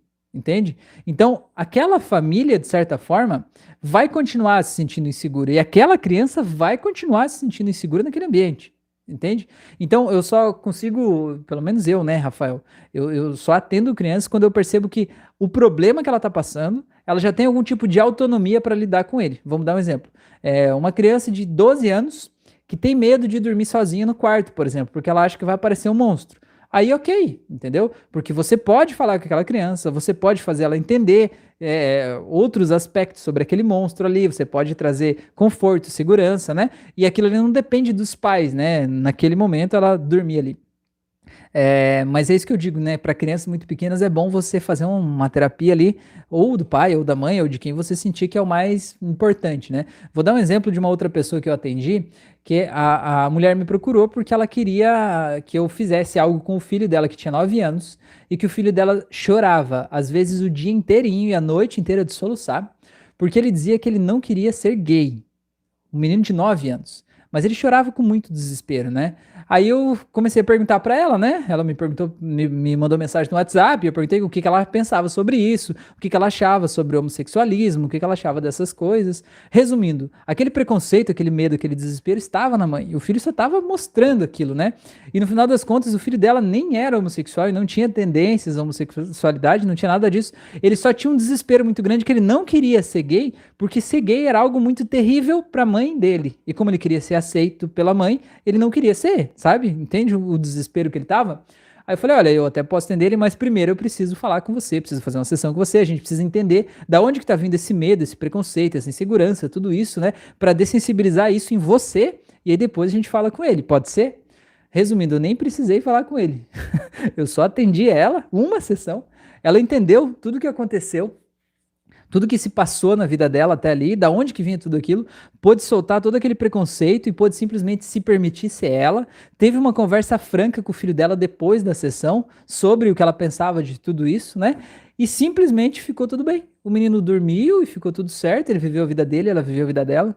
Então entende o que eu quero dizer? Às vezes o dilema que a criança está passando não é dela, é um dilema dos pais que estão ali representando aquele mundo ali, né? É, vou dar um outro exemplo também que, que, que, pode ficar um pouco claro, né, de entender esse processo que às vezes é um problema familiar, né? É, eu falei que eu tenho uma filha de dois anos e uma de cinco. Ou seja, quando a minha filha mais velha tinha três anos, a outra estava para nascer, certo? A avó da minha esposa, né, que é praticamente a mãe e pai dela, porque ela foi criada pela avó, a avó da minha esposa veio na nossa casa enquanto a minha esposa estava grávida, né? Ficou uns dias, né? E a gente conversou, enfim, né? É, e aí, quando ela foi sair, e a gente falou sempre, né? A gente sempre toma muito cuidado com isso, de, né?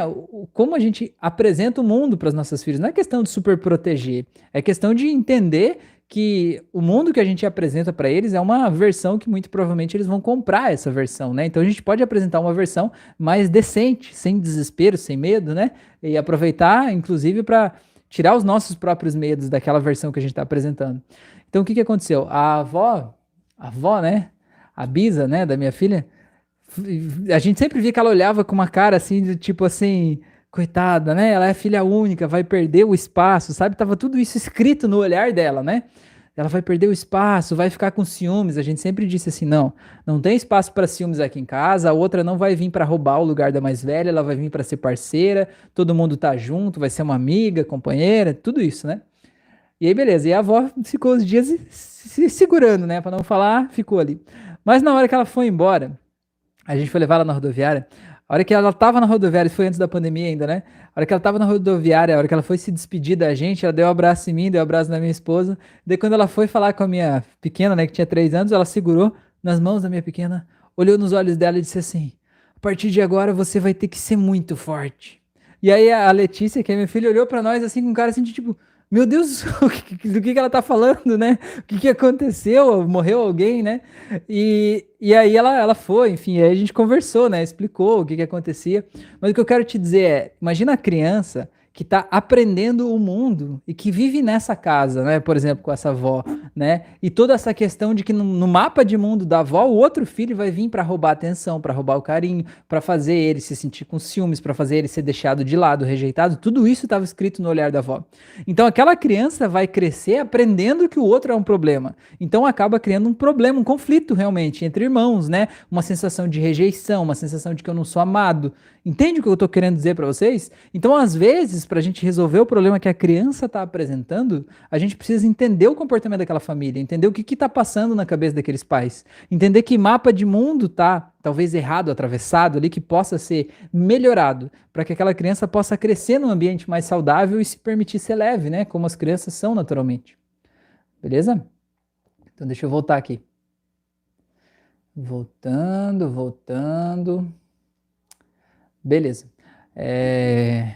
Negruti é Wellington. Ah, hoje tem que ter legenda aqui. O Wellington falou: estou pensando em abrir um local de atendimento, pois não tem profissionais da área na minha região. Só ouvi falar de, um, de uma só na região. Legal, Wellington. Se eu pudesse, dava milhares de likes. Pois é, legal. Então ajuda a gente a compartilhar esse conteúdo, meu. É, uma coisa que eu posso te sugerir, eu falei há pouco aqui, é, procure espaços terapêuticos, sabe? Espaços compartilhados, espaços holísticos que atendem com reiki, que atendem com massoterapia, quiropraxia, mesmo consultórios de psicologia, né? Você pode propor uma parceria. Eu, por exemplo, tenho alguns locais que eu atendo em umas cidades aqui da região, é, que eu só pago o espaço no atendimento, sabe? Tipo, ah, eu tenho uma sessão amanhã às 10. Aí eu vou lá e pago para o espaço para fazer aquela sessão. Então eu não preciso ter custo de água, luz, telefone, funcionário, nada disso. Eu só chego lá na hora da sessão, faço a sessão e pago o espaço, né, com o dinheiro da própria sessão ali, no caso, né, e sigo minha vida. É uma coisa incrível para começar, porque você não precisa de investimento, você não precisa ter um consultório, não precisa colocar móveis, não precisa nada disso. Você só entra, faz a sessão e vai embora. Beleza?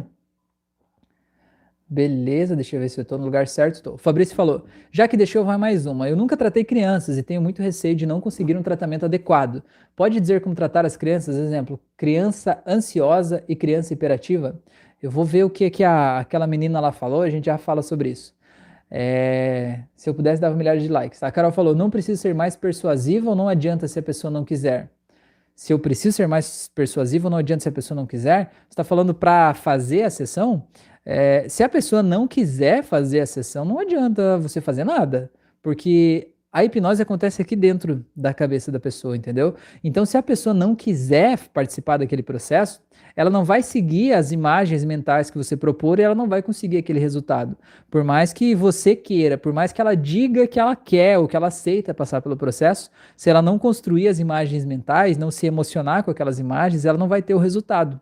Então, assim, é diferente da pessoa que não acredita, mas que aceita passar pelo processo. É diferente. Porque mesmo que a pessoa não acredite em hipnose, se ela aceitar passar pelo processo e seguir as imagens mentais que você vai é, propondo para ela, ela vai ter os efeitos e ela vai conseguir. É diferente de alguém que não quer, entendeu? Alguém que não quer, aí vai lutar contra o processo, entendeu? Aí não dá certo. Aí não adianta você querer persuadir, porque aí a pessoa vai fazer por você. E se ela estiver fazendo por você, ela não tem motivação suficiente para fazer, ela tem que fazer por ela. Beleza? O Fabrício falou: Carol, se precisar, posso ser sua cobaia sem problemas. Como faço para participar do curso de hipnose sem trânsito? É isso mesmo? Entendi certo? Aí, Fabrício. Eu chamei ele de hipnose conversacional terapêutica, mas é isso aí mesmo. É, vai ter aqui na descrição desse vídeo o link de acesso à página do curso, e aí ele, ele, ele vai acontecer, né? Eu estou organizando as pessoas em um grupo de WhatsApp. Então já tem mais de 100 pessoas lá. Aí a gente vai entrar nesse grupo e aí no dia 28, 29 e 30 eu vou enviar as aulas, né? Eu vou fazer ao vivo, na verdade, as aulas nesse, nesse grupo aí. Belezura?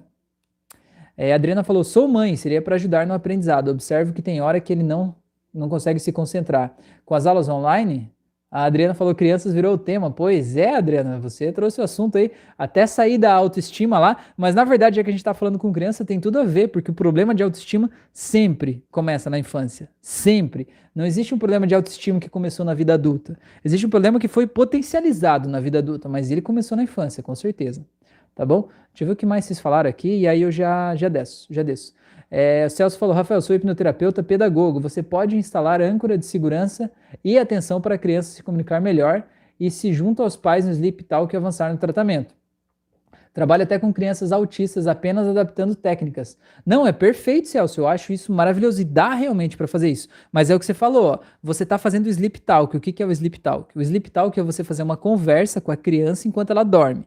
Quem faz essa conversa com a criança é o pai, a mãe, né? A família, não é o terapeuta, certo? Então o que, que acontece? Você está passando para os pais uma responsabilidade sobre a melhora daquela criança. E no Sleep Talk, o que, que o pai vai dizer? O pai ou a mãe vai chegar e vai dizer assim: você é lindo, você é inteligente, você é esperto, eu tenho orgulho de você, né? Coisas desse sentido.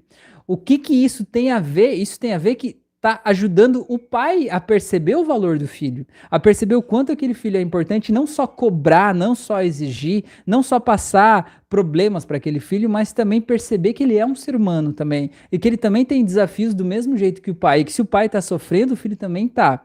E aquilo gera uma conexão no Sleep Talk. Então é isso que eu falei. Eu não disse que não dá para tratar as crianças, eu disse que para crianças pequenas o legal é você incluir o pai no processo.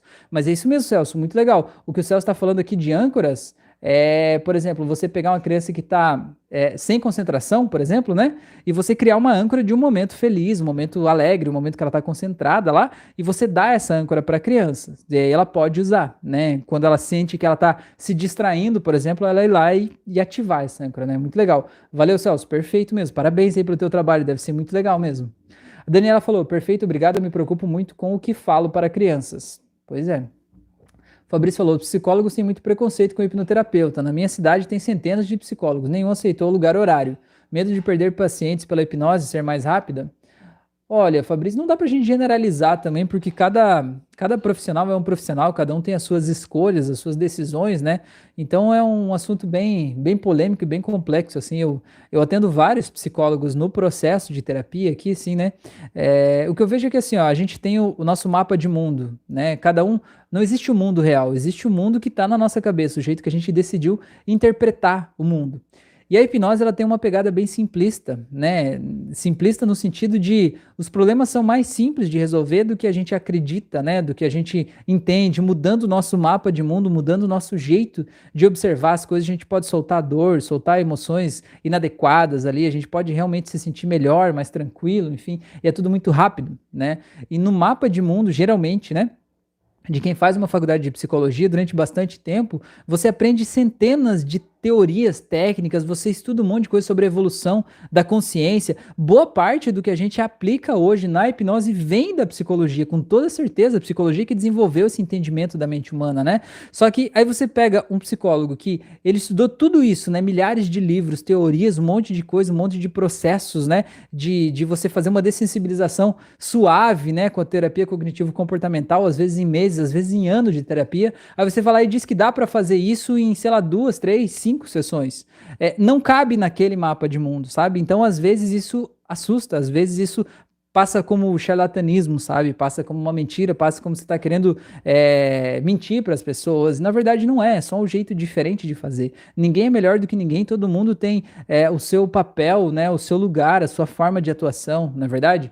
É, então é um assunto bem, bem polêmico, só não dá para a gente generalizar, assim, né? Que os psicólogos são assim, porque tem muita gente. Inclusive no meu curso lá do Hipnose Clínica, eu tenho quase 800 alunos lá e tem vários que são psicólogos que estão lá, né? E a gente aprende muito, a gente troca muita experiência, tá bom? O Wellington falou: queria fazer uma sessão, pois vejo que me preocupo muito com a opinião das pessoas. Isso me bloqueia em concretizar os meus projetos. Queria não, quero. Aí, ó, já corrigiu, hein? Coisa boa. Tá, eu fiquei devendo uma pergunta para alguém ali a respeito de ansiedade, né, para crianças. O que, que a gente pode fazer, então? Primeiro ponto é esse, você entender o que, que se passa no mundo daquela criança, né?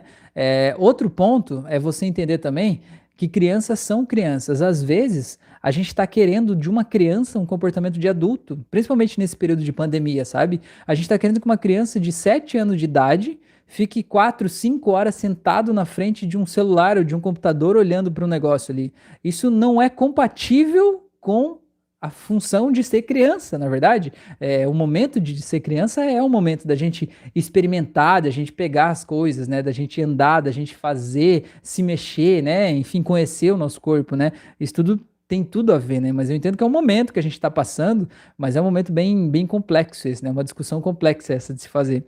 É, então, mas o, o, que, que a gente pode fazer para ajudar efetivamente uma criança? Então, o que, que eu gosto de fazer? Eu gosto de fazer um relaxamento tranquilo com a criança, né? E dizer para ela imaginar. Eu gosto muito de ir para o lado lúdico, assim, né? Pegar, por exemplo, ah, vamos dar um exemplo. Imagina aí que a criança, ela, você falou da ansiedade, né? A ansiedade, ela geralmente está ligada ao medo. Por que, que eu me sinto ansioso? A ansiedade é a consequência do medo. Eu tô com medo de que algo ruim aconteça, tá? Se uma criança tá ansiosa, ela tá com medo de algo. Ela tem medo do quê? Ela tem medo de tirar nota baixa, ela tem medo de não passar de ano, ela tem medo que os pais não gostem dela, ela tem medo que os colegas não gostem dela. Ela, do que, que ela tem medo, né? E a gente entender do que essa criança tem medo e a gente precisa é, dessensibilizar esse medo, ou é, esse jeito que essa criança olha para a vida é que a gente precisa mudar o, o, jeito que ela olha, entendeu? Então, por exemplo, imagine que essa criança tem medo de não passar de ano, né? Tem medo de não ir bem em matemática lá, por exemplo. Então, o que você pode fazer? Você pode pegar um personagem, por exemplo, assim, que ela goste muito. Pergunta assim: qual é o desenho que você mais gosta? Ou qual é o filme que você mais gosta? Ah, eu gosto do filme do Homem-Aranha. Ah, beleza e tal. Aí você começa a perguntar sobre o Homem-Aranha. Isso já é hipnose conversacional, né? E aí ela vai começar a falar do que, que ela mais gosta no Homem-Aranha, que ele tem superpoderes, que ele joga aquela teia de aranha, que ele consegue quase voar indo de um prédio para o outro, aquela parada toda. E você vê que ela vai entrando naquele estado de felicidade, de alegria do filme. Crianças é muito rápido isso né? Aí você diz assim, a hora que você disser assim, e se o Homem-Aranha te convidasse para ir junto com ele, né? Fazer o seu, fazer um passeio lá, enfim, né? Como seria você usando uma roupa igual a do Homem-Aranha, né? E aí ele pode imaginar ele colocando aquela roupa, e como seria se tivesse superpoderes e pudesse jogar a tua teia por aí, né? Você ia jogar com a mão direita ou com a esquerda, e aí vai dando asas para a imaginação da criança criar isso. Veja bem o que, que você fez nesse momento. Nesse momento, na imaginação dela, ela já está vestida com a roupa do Homem-Aranha, ela já tem superpoderes e ela já pode jogar a teia por aí. Olha quanta coisa ela está acontecendo, né? E você está indo aos poucos e ela está entrando naquele estado emocional de que ela pode tudo que ela quiser, certo? Isso que você precisa entender, o estado emocional do eu posso tudo, certo? E aí ela vai se sentindo mais poderosa, mais leve, né, mais feliz naquele processo lá. Aí você diz assim, e se de repente o Homem-Aranha tem um vilão aí na frente dele, né? E que ele precisa passar por esse vilão para salvar todas as pessoas aí da cidade, para ele se sentir bem, né? Se sentir feliz, né? E se esse vilão entrega para ele uma prova de matemática e que tem 10 questões e que você tem que resolver essa prova para você poder salvar todo mundo, você acha que você conseguiria?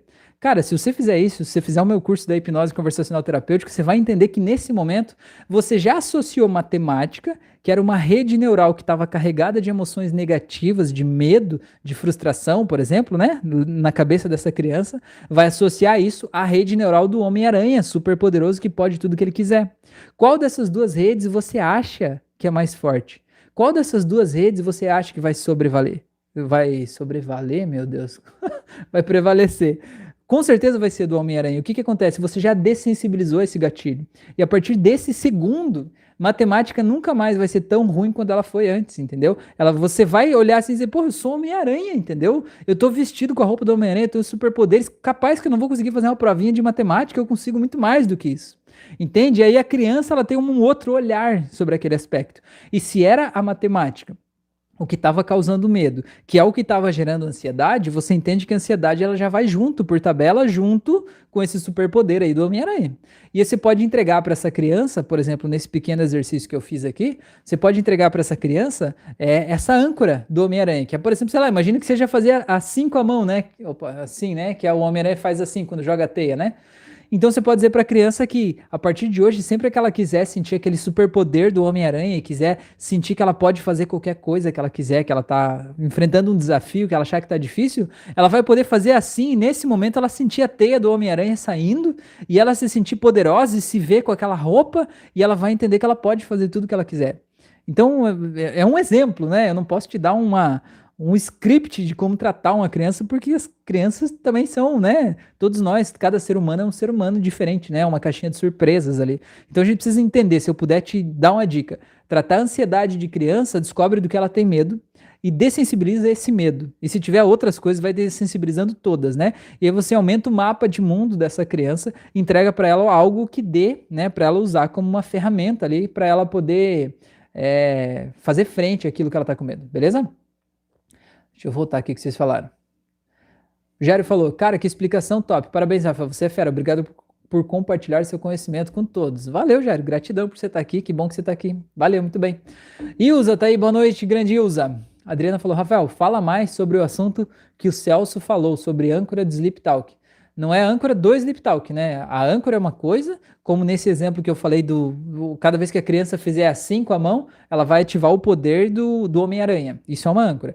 Sleep Talk é outra coisa, né? O Sleep Talk é uma conversa com a criança enquanto dorme, né? Então, é, e aí, como é enquanto dorme, quem vai fazer são os pais, né? E assim, é o momento de você colocar informações de empoderamento para essa criança, né? É você dizer para ela que ela está segura, que ela está tranquila, que ela é muito amada, que ela é muito querida. Então o Sleep Talk funciona assim. Eu até tenho um PDF no meu curso de hipnose clínica. Eu dou uma aula sobre isso, sobre hipnose para crianças. E aí no final do curso, é, no final da, da, aula lá, enfim, né, acho que na descrição desse vídeo, eu sei que no grupo do Facebook tem. Lá nos arquivos do grupo tem um PDF sobre como fazer o Sleep Talk na prática, né? Se você quiser, no final da live, me pergunta, me pede, aí me acha por aí que eu te mando esse PDF, tá? Ou procura lá no grupo da Hipnose Clínica no Facebook que tem lá. É, e aí funciona assim: a criança vai dormir, aí você espera em torno de uns 10 minutos. Sabe aquele momento que a criança troca de marcha? Quem é pai sabe um momento de trocar de marcha, sabe? Tá dormindo aquele soninho leve, depois troca de marcha, assim que entra num sono mais profundo. O que, que acontece? Aquele momento da troca de marcha é o momento certo, né? A criança foi lá e trocou de marcha, né? Entrou naquele sono mais profundo. Então você vai lá, entra no quarto da criança, ou se já estiver perto dela, tanto faz, né? Enfim, chega lá, aí você se aproxima dela, passa a mão na cabeça dela e diz assim: pode continuar dormindo. Por que isso? Porque quando você passar a mão na cabeça, você fizer um contato físico com a criança, ela vai voltar um pouco do sono, né? Ela vai quase como se despertar um pouquinho entendeu? Porque você mexeu fisicamente no corpo, a pessoa vai voltar. E aí você diz, pode continuar dormindo, porque ela vai achar um estado onde ela se sinta relaxado o suficiente, ela não vai estar consciente naquele momento, ela vai estar dormindo realmente, mas ela não vai estar totalmente acordada, ela vai estar no meio do caminho, entendeu? Então passa a mão e diz assim, pode continuar dormindo. E aí você vai falar ali coisas que são justamente as coisas que essa criança precisa ouvir.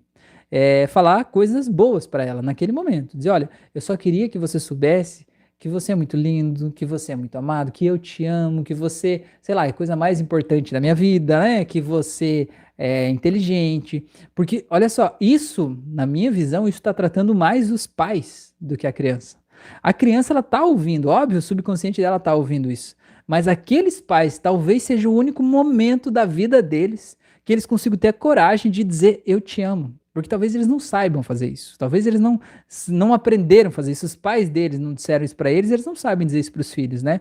Então, é basicamente isso. Você vai falar durante uns cinco minutos, você pode continuar repetindo, falando todas as coisas que você sente, que vier do teu coração, que você sentir que é importante aquela criança saber.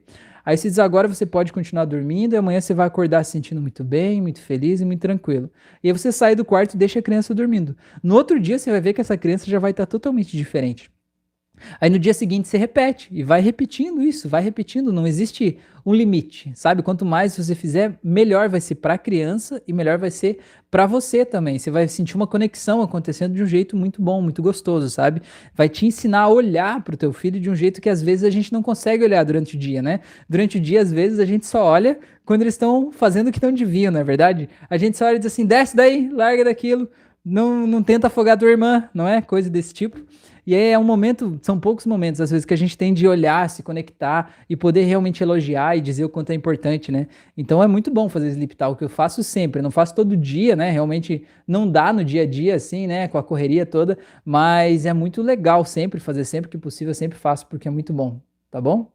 Beleza? Então vamos ver.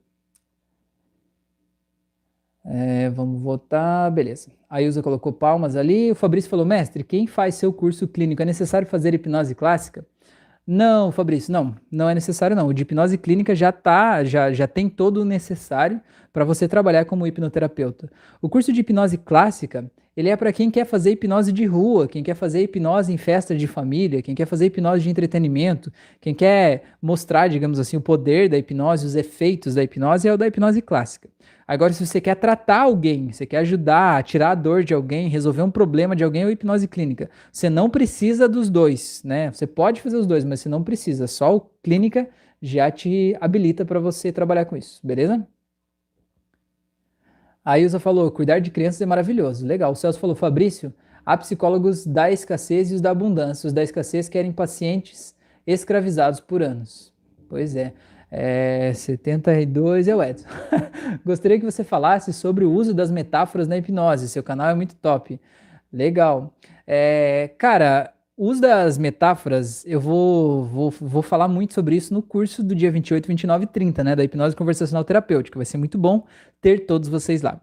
O que você precisa entender de metáfora, rasamente, para eu falar aqui agora, é que nós, enquanto seres humanos, nós gostamos de nos colocar na história. Então, sempre que a gente ouve uma história, a gente imagina como se fosse a gente vivendo aquela história. É por isso que quando você vê um filme, você se emociona com a história do filme. Não é porque você gostou do que o mocinho e a mocinha ficaram juntos no final. É porque você imaginou você estando lá, mesmo que não conscientemente, você imaginou como seria se fosse com você. Então, o que você precisa entender disso é que você tem um paciente que tem um problema X, tá? E você quer levar esse paciente para um estado Y. Ele está no estado X e você quer levar ele aqui para o estado Y. Aqui ele está triste, aqui ele está se sentindo poderoso e feliz. O que você vai fazer? A metáfora é você contar uma história para esse cara aqui de alguém que de alguma forma ele tem alguma conexão com essa, com essa história, né? Que ele se identifique. Esse é alguém que passou por uma história de vida que de alguma forma fez ele passar por esse caminho e chegar aqui. Aí esse abençoadinho de ouvir essa história, ele vai se colocar no lugar do outro. E quando ele se imaginar fazendo essa viagem, ele já vai estar aqui, entendeu? Então, resumindo, é isso. Belezura? Beleza, a Adriana falou ótima explicação, valeu. O Edson falou, vou assistir os vídeos que você recomendou. Beleza. O Celso falou, Adriana, só para completar o raciocínio, e aí o Rafael comenta uma âncora empilhada de PNL de segurança, tranquilidade e atenção potencializa o Sleep Talk além de ser um canal de intervir acordada. Legal. No caso, você está falando de. No, no, caso que você falou, foi realmente então fazer uma âncora para o Sleep Talk, é isso? De você ativar a âncora na hora do Sleep Talk e aumentar, né? Empilhar essas âncoras aí para potencializar tudo isso. Legal, muito bom, muito bom. Perfeito. Fabrício falou, perfeito, Rafael, live top demais, você é o cara, valeu. Celso falou, Rafael, parabéns pelo conteúdo. Valeu, Celso, gratidão você também aí por compartilhar tanto conhecimento com a gente, é muito bom. O Edson falou live top, parabéns pelo conteúdo. O Wellington, é, sabe me falar um valor que vale a pena pagar para alugar um local para atender? Cara, geralmente o pessoal cobra 30% do valor da sessão. Depende do lugar, da cidade, né? Enfim, eu já paguei 50 reais, já paguei 100 reais, né? Já paguei. Mais que isso não paguei, mas já pediram mais que isso também, né? E aí eu não atendi naquele espaço, enfim. Varia muito de cidade para cidade, varia bastante. Até uma falou, boa noite, só pude chegar agora. Mas é agora que era para você estar tá aí. Michelangelo tá aí, obrigado por me ajudar tanto, Rafa. Que bom, meu amigo, que bom que você está aí. O Edson falou, deve ser por isso que as novelas fazem tanto sucesso. Mas é exatamente porque a gente se... Lembra que eu, no começo dessa live, eu falei sobre a gente ter um mundo imaginário e a gente poder fazer as coisas lá no mundo imaginário, a novela serve para isso, isso também, né? O Big Brother serve para isso também. Você se vê representado pelas pessoas, você se imagina se você estivesse lá. E quando você imagina assim, isso, né? É como se você estivesse vivendo aquela vida lá. E aí você não está vivendo a tua vida, porque você está vivendo aquela vida imaginária lá por meio de um personagem. Tem gente, inclusive, que faz isso com os filhos, né? Tem gente que está querendo que o filho viva a vida que ele não viveu pais que às vezes cobram que o filho é, siga uma determinada carreira, uma determinada profissão, ele não está querendo necessariamente o melhor do filho. Ele está querendo o melhor para ele, que ele não viveu e quer que o filho viva por ele, para que ele possa viver aquela experiência através do filho, entendeu? Isso é uma coisa muito louca, acontece muito isso, né? A gente querer que o outro faça pela gente. Henrique falou: o curso serve para auto-hipnose? Henrique, diretamente não. Né? Não vou ensinar necessariamente a auto-hipnose nesse curso. Mas você entendendo como funciona a nossa mente, você entendendo as ferramentas terapêuticas que a gente pode usar, com certeza vai te ajudar na auto-hipnose, com toda certeza, né? Entendendo qual é o caminho que você deve seguir para causar transformações em si mesmo. Do mesmo jeito que você pode seguir esse caminho para causar transformações numa outra pessoa, você entendendo o mecanismo, você usa isso para causar transformações em si mesmo. Com toda certeza vai ajudar. Eu só estou dizendo que não, não tem tipo assim um módulo, né, auto-hipnose ainda. Eu até pensei em fazer um curso de auto-hipnose. Não criei ainda, mas um dia ele vai sair, na é verdade? Um dia ele vai sair. É, mas vai ajudar, tá bom? Gente, então vocês querem aquela prática lá ainda? Quem queria a prática aí de, de para a gente fazer uma auto-hipnose aí de é, autoestima e amor próprio? Vocês estão por aí ainda não? Vocês ainda querem? Vocês não querem mais? Vocês já foram dormir? Ficou tarde? Tá frio aí? Conta para mim. Se vocês quiserem fazer, a gente pode fazer agora, então. Aí a gente já faz já e a gente já finaliza essa parada aí. Vocês estão por aí, galera? Galerinha linda do meu coração? A Curitiba falou, a, a Ilza falou sim, muito bom. Deixa eu ver se aqui vai rolar aqui. Music Play Mode. Ó, o Jairo falou sim, ó. O Jairo já deu, já deu um aí. A Magda falou fazer. O Wellington falou, vai ter mais vídeos de técnicas. É, cê, deixa eu só me lembrar, Wellington, às vezes eu me confundo um pouco. Você está me perguntando aqui do curso de hipnose clínica, aquele que já está lá publicado? Aquele curso ele está fechado, né? Por enquanto não tem mais nada nele. Tudo que precisa está lá, do básico, né? É, eu publico algumas técnicas aqui nas lives, eu falo, eu falo no meu Instagram às vezes, e no curso do dia 28, 29 e 30 vai ter várias técnicas que eu não apresentei ainda, que eu vou apresentar lá nesse curso aí, beleza? Se é isso que você está perguntando, a gente vai lá, beleza? O Michelangelo falou: alguém aí viu o filme A Sabedoria do Trauma? Não, esse eu não vi, não. Não. Ah, ó, a galera tá aqui falando sim, sim, quero, tô aqui. Aí, beleza. Beleza, então. Então vamos lá. É, então, gente, vou convidar vocês aí para vocês fechar os olhos. Eu Adriana tem também, estamos todos aqui, beleza? É, então tá, gente, fecha os olhos aí. Quero que você faça uma respiração bem profunda.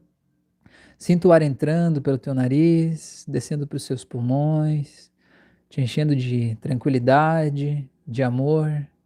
Eu quero que você faça um esforço para concentrar a tua atenção no teu coração batendo. Talvez se você precisar colocar os seus dedos aqui na sua garganta, na lateral da sua garganta, para você sentir aquela veia que fica pulsando ali, ou se você quiser colocar a mão sobre o teu coração, eu quero que você apenas sinta a batida desse coração. E sinta como esse coração pulsa. Eu quero que você perceba que você não pede que esse coração bata, que você não controla os movimentos dos músculos que fazem esse coração bater, que você nem se dá conta, geralmente, que ele está batendo, e ainda assim ele fica batendo várias e várias e várias vezes a cada minuto. E a cada batida, esse coração ele espalha, bombeia sangue para todo o teu corpo. E esse sangue leva oxigênio, leva nutrientes, leva vida nova, desde o último fio de cabelo seu até a ponta do dedão do seu pé, passando por todo o teu corpo. E pense que máquina incrível é essa que você está vestindo, que é esse teu corpo. E tem quantos mistérios aí dentro que você não conhece, que você não domina, que você nem se dá conta. Existem tantos profissionais especializados em estudar cada pequena parte desse corpo. E com todos esses profissionais, ainda assim tem tanta coisa aí que a gente não conhece, que a gente não entende. Você pode talvez se lembrar agora de um dispositivo eletrônico muito complexo e muito moderno que você viu. E você vai se dar conta de que esse dispositivo ainda não é nada perto da complexidade que é o corpo de um ser humano. Perto da complexidade que é uma vida. Embora a gente possa desenvolver embriões, bebês em laboratório, a gente sempre precisa de algo inicial, aquele algo que a gente pode chamar de vida. E você entende que isso está vestido em todo o teu corpo agora. E talvez você não tenha consciência disso. Talvez você não tenha parado para se perguntar: qual é a tua missão aqui? Que você faz parte de uma grande máquina, que você faz parte do todo, que como se fosse uma engrenagem de um universo de quase 8 bilhões de pessoas que estão aqui nesse planeta. E você faz parte de tudo isso. E você não é dissociado disso. Você tem a sua individualidade, os seus sonhos, os seus desejos, a sua história. Mas ao mesmo tempo você está envolvido em todo esse processo. E perceba como é gostoso se perceber assim, fazendo parte de algo, fazendo parte de algo muito maior. E você entende que você tem a sua religião, as suas crenças, você tem os seus gostos, você tem os seus clubes preferidos, você tem o seu tipo sanguíneo, a sua cor, a cor do seu cabelo. Você tem um monte de coisa que te diferencia de outras pessoas, mas nenhuma dessas coisas é você. Essas coisas apenas são características que fazem parte de você. Eu quero que você, entendendo toda essa complexidade, todo esse universo de possibilidades, eu quero que você se imagine agora se olhando de frente com um espelho. Um espelho de corpo inteiro que te permita ver o teu corpo todo. Eu quero que aos poucos, no seu tempo, você se permita ir tirando as suas roupas e você possa se ver nu nesse espelho. Eu quero que você observe o seu corpo. Eu quero que você não se julgue, não se condene. Eu quero que você apenas olhe. Eu quero que você perceba quantos detalhes desse corpo são incríveis. Eu quero que você perceba que tem tantas coisas que você não gosta nesse corpo. Talvez tem partes que você gostaria de tirar, tem partes que você gostaria de esconder, tem partes que você gostaria que fossem diferentes. Mas eu quero que você olhe agora e observe todas as partes que são incríveis e que talvez você não estava dando atenção para elas. Como talvez o desenho dos seus olhos, como talvez o desenho da sua sobrancelha, como a linha do seu queixo, como tantos detalhes ao longo do seu corpo que você tem orgulho. Eu sei que você tem. Você pode achar que não tem, mas se você olhar com cuidado, você vai ver que sim. Tem partes do seu corpo que são incríveis e que são maravilhosas. E você consegue entender, além de tudo que você está vendo no externo, quantas coisas estão acontecendo aí, abaixo da superfície.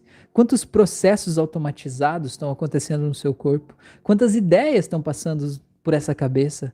Quantos, quantas emoções e sentimentos estão rodando aí no teu coração, interferindo em quem você é e no jeito que você se sente diante da vida.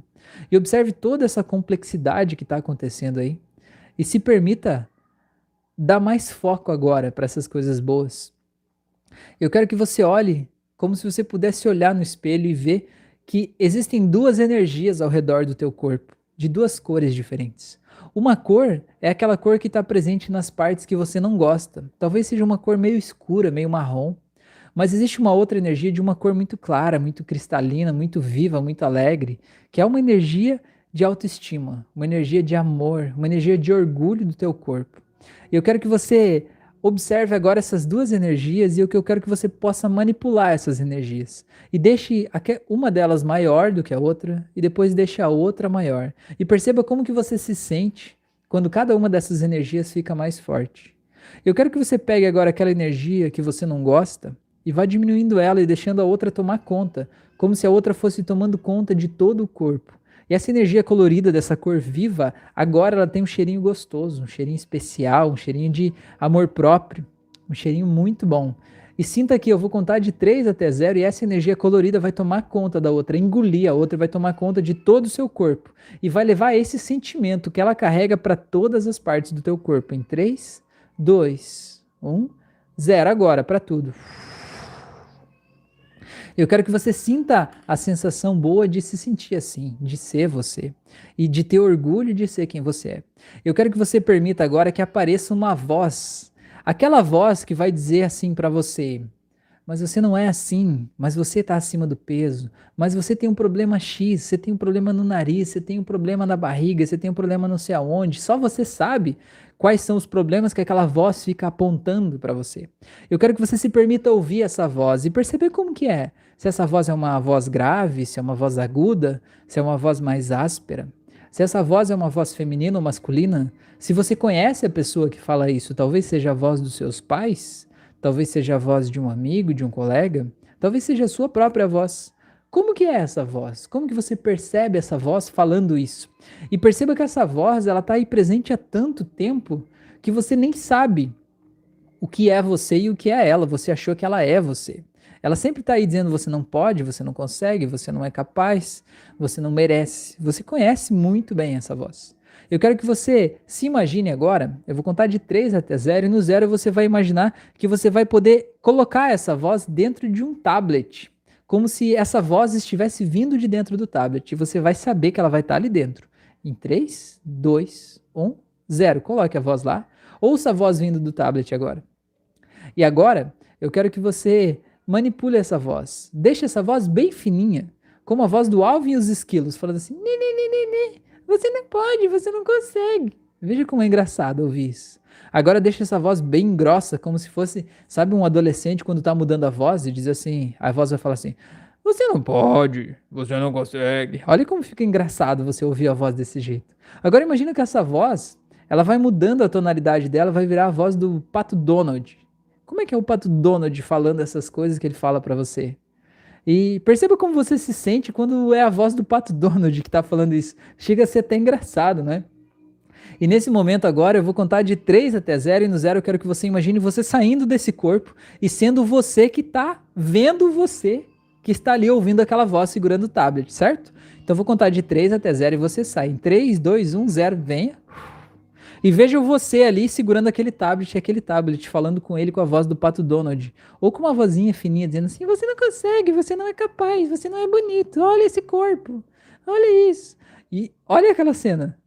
Olha como é ridícula aquela cena de ver aquela pessoa, um adulto, responsável, bonito, né, dono da sua própria vida, ouvindo idiotice de um tablet besta com uma vozinha do Pato Donald. Faz algum sentido isso para você? Não faz sentido nenhum, chega a ser ridículo, não é? Chega a dar vontade de dar risada de uma cena dessa. E você imaginar aquela pessoa que você está vendo lá, às vezes ela está se sentindo bem, se sentindo feliz, pronta para dar um passo, para realizar um sonho dela, para atingir uma meta, e ouve uma porcaria de um, de um tablet com a voz do Pato Donald, com aquela vozinha, fala um negocinho, você não consegue. E a pessoa para. Chega a ser engraçado olhando daqui, não é? Então, agora eu quero que você vá lá e pegue aquele tablet e agradeça a ele por ele ter te protegido até aqui, por ele ter cuidado de você até aqui. Porque veja bem que esse tablet aí, ele não tá aí para te magoar, não tá aí para te maltratar, ele não tá aí para impedir você de viver a tua vida, ele não tá aí para te causar dor, muito pelo contrário.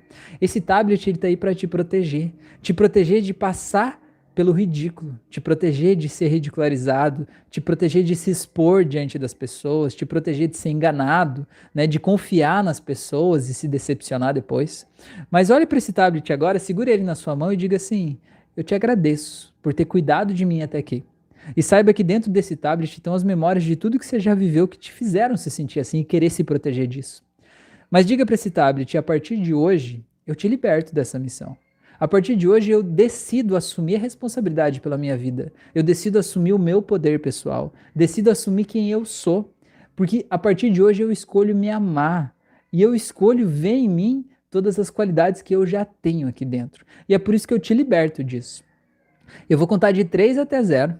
Eu quero que você fale isso em voz alta. Agora, eu te liberto. Em 1, 2, 3. Eu te liberto.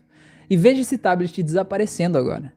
Eu não sei se ele vai virar uma borboleta, vai sair voando, se ele vai explodir, se ele vai desmaterializar, o que vai acontecer com ele, eu não sei, não me importa. O que importa é que você simplesmente veja ele desaparecendo agora. Muito bem. Agora sinta como é ser você.